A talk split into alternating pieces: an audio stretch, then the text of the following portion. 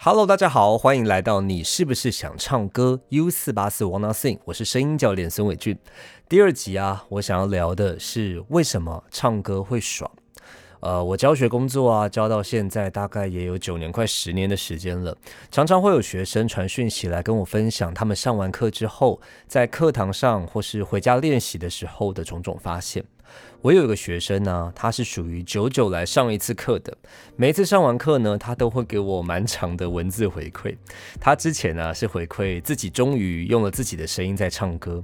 那他最近的回馈呢，是他觉得他在唱歌的时候颅内啊有一种共振感，现在他唱歌有爽感了。好啊，唱歌会爽这件事情呢，其实不完全出自于心理的原因，在生理上其实也是很有根据的。当我们在进行比较深沉的呼吸的时候，我们的横膈膜会往腹腔做延展，增加我们吸入肺部的气息量，再借由乐句的线条，迫使我们发出跟平常说话比较起来更长的声音线条。吐出比平常更多的气息，排出我们身体里面的废气。那更有研究指出呢，在唱歌的当下，大脑会分泌安多酚、催产素等等等等的元素，来减缓我们的紧张跟焦虑的情绪。如果今天你是在跟一个人对唱，甚至可以增加跟你一起唱歌的这个人的信任感，还有伙伴的感觉。之前呢，我在网络上有看到一段话，它是这样写的。耳朵里面呢有一个微小的器官，称作球囊的一个构造，它对于唱歌所产生的频率呢会产生反应。不论唱歌的人歌声听起来怎么样，都会立即产生愉悦感。OK，听到了吗？是不管歌声听起来怎么样哦。所以你懂你在 KTV 隔壁包厢听到那些人的嗯种种作为吼，就会嗯啊，但是他们好像很开心诶。其实就是它是正常的事情啦。OK，好，那其实呢，看到这句话，我想起了一件事情，就是我在学习唱歌的某一个阶段里啊，我的心里一直有一股我唱歌好像越唱越不爽的感觉。老实说，我觉得只要是你在专业技能上有渴望突破的人，一定都会有一样的状况出现，甚至会反反复复的发生。这一集啊，如果你刚好在听的时候，你是一个唱歌好像会不太开心，但其实你也不太知道为什么，或是说你不是在唱歌上面被打扰到，你是在另外别的专业技能上面觉得怎么越练越不顺，好像有点快放弃了。你可以听听看我以下的分享，说不定可以帮助到一些正在不爽的你突破一些难关。那我这边先拿我自己以前当做例子，我在一开始练唱歌的时候啊。有阵子，我正在进行一些去油解腻的练习，什么意思？简单来说，就是在修正我乐句使用的习惯啦。转音可能少转一点，滑音可能稍微滑快一点，不要这么拖。我想要让我的声音线条听起来干净一些些，比较像是陈绮贞啊、陈奕迅这样比较口气型讲话的歌手。那在这样的过程中呢，其实我限制了不少我以前熟悉的歌唱动作。比方说喉咙的用力啊，比方说很多怪咬字，或是爱模仿原唱，或像是大量的滑音等等等等的习惯。当然，在限制这些动作，其实目的都是要调整我的唱法，跟让我自己进步，这是必经的过程。不过呢，在这样的过程里面，我的歌唱线条固然有变得好像比较好听一些些，但是我的心情却受了很大很大的影响。我觉得我当时怎么唱都是不对的，我怎么唱都不好听，表达出来的情绪也都很不自然。因为还在练习嘛，我还不太懂到底要怎么用这样的线条来诠释作品。那时候不爽到我需要靠一些单纯把唱歌当做消遣的朋友带我去 KTV 里面随便的乱唱爽唱，不管线条，不管音色，不管共鸣的去唱，我才慢慢慢慢的重新找回那个歌唱的快乐。所以哈，喜欢在 KTV 的沙发上面边跳边唱《超跑情人梦》的那些朋友们，我爱你们，感谢你们。好，那听到这边，你可能会想说，诶，那我到底该怎么办？如果唱歌会越练越不爽，练一个技能会越来越不爽的话，我是不是不要练习好了？我是不是干脆就顾爽，这样就好，不好听什么的都没有关系？好，不要误会哈，所谓的爽唱啊，其实只是让自己有点类似灌一个心灵鸡汤的过程。你休息完、充完电、喝完鸡汤，你还是要回去面对一些该面对的事情的。重要的是，不要忘记了，我们身为人类。我们爽的来源其实是可以新增，而且可以改变的。只是说，产生新的爽感来源，并不是一件太容易的事情。我们在练习不擅长的项目时啊，我们势必得要放弃掉一些以前累积的习惯以及经验，改变肌肉的操作想法，才有可能发出跟以前不太一样的声音。在这样的过程里面，身体当下定义的爽感或是安全感，通常会因为动作改变而被削弱，而且在某些情况下，放弃原本就有的肌肉习惯，在唱歌上面来说，只会变得更难唱，而且搞不好还会变得更难听。好，举个例子来讲。有时候呢，我会请学生来发出一些比较尖、比较亮，或是比较厚、比较圆的声音。这种极端的声音，往往是我请学生在突破以往的声音舒适圈很常使用的伎俩。那他们在这个过程里面，会找到平常不太使用的声音，会改变他们声音的习惯，借此来找到一些所谓新的好处。诶，好像很难听，但怎么又会是好处呢？你想想看哦，声音变得尖、变得亮的时候，高音好像都比较容易走上去；声音想要让它放的比较松、比较圆的时候，低音好像都比较容易往下走。当你的声音变得比较集中，转音会变清楚；当你的声音变得松散，声音会变得比较有所谓的共鸣感。这些种种种种的小东西，其实都是当你的声音逃出舒适圈之后，你才会找得到的好处。我们人类对自己的声音是有盲点的，有那些除非别人硬逼你，否则不管怎么样，你都不可能会发出的声音。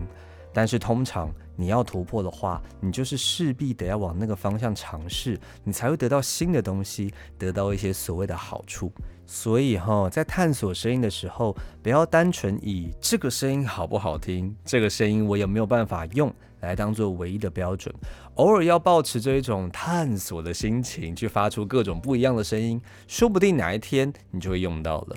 千万千万啊，不要去害怕发出极端的声音，更不要害怕去练习你的声音，这其实都是你声音很好的养分。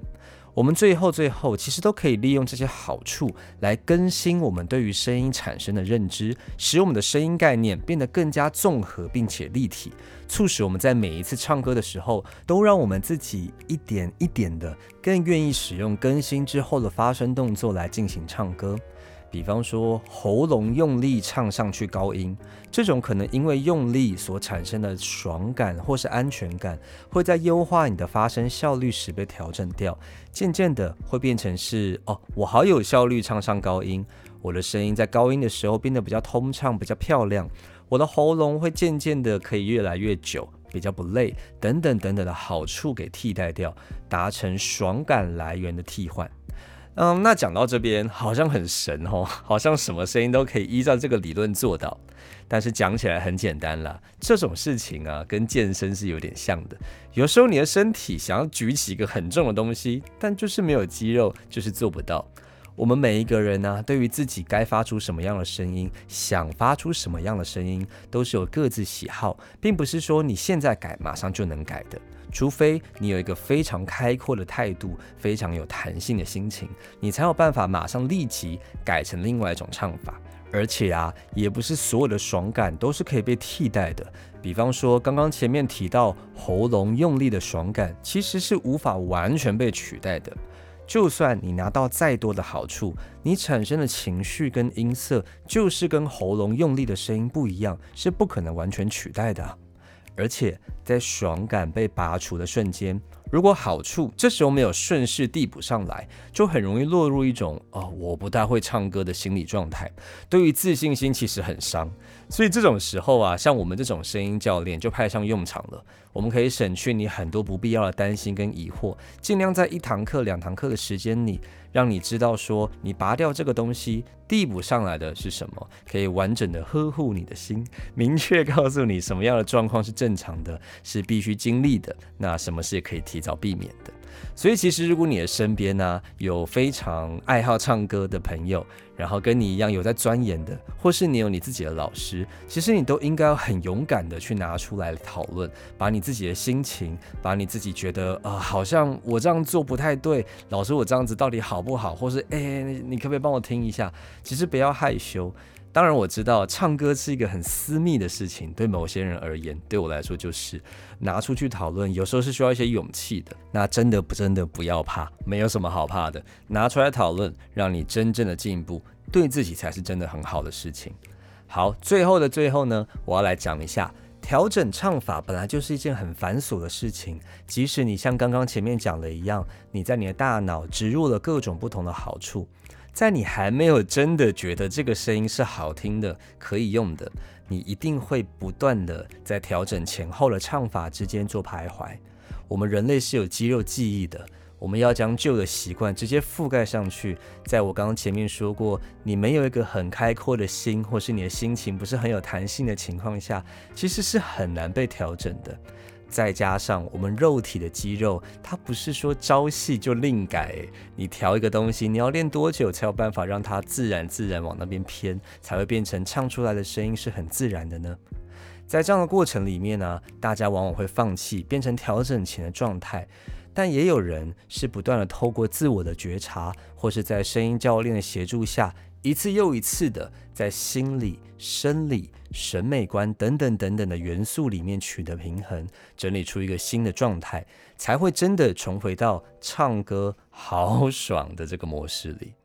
OK，好，讲这么多，最后也不能讲，刚刚讲过最后了。好，其实啊。不一定真的要经历过一番寒彻骨，你才有办法懂得梅花扑鼻香。有时候啊，只是我们没有搞清楚自己当下到底为了什么而唱，才会让自己这么的不开心。当你当下真的搞清楚你为什么要唱歌的时候，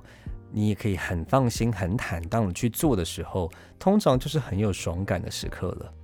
好，这集节目就到这边结束了。欢迎大家到 Apple Podcast 搜寻“你是不是想唱歌”，在底下帮我留下五颗星，并且帮我评论一下我的节目内容，也可以写下你的心得。如果你想要跟我互动，或是你觉得你有未来想要听到什么主题的话，可以到 IG 搜寻“你是不是想唱歌 ”U 四八四 Wanna Sing，就可以找到我的 IG 账号。那在那边我会不定期的举办一些小问答，然后来回答大家的种种的问题。现在的追踪人数啊有一点点少，所以其实大家的追踪跟大家的按赞都是我做节目最大的动力啦。毕竟呀，好，我们下一次见，拜拜。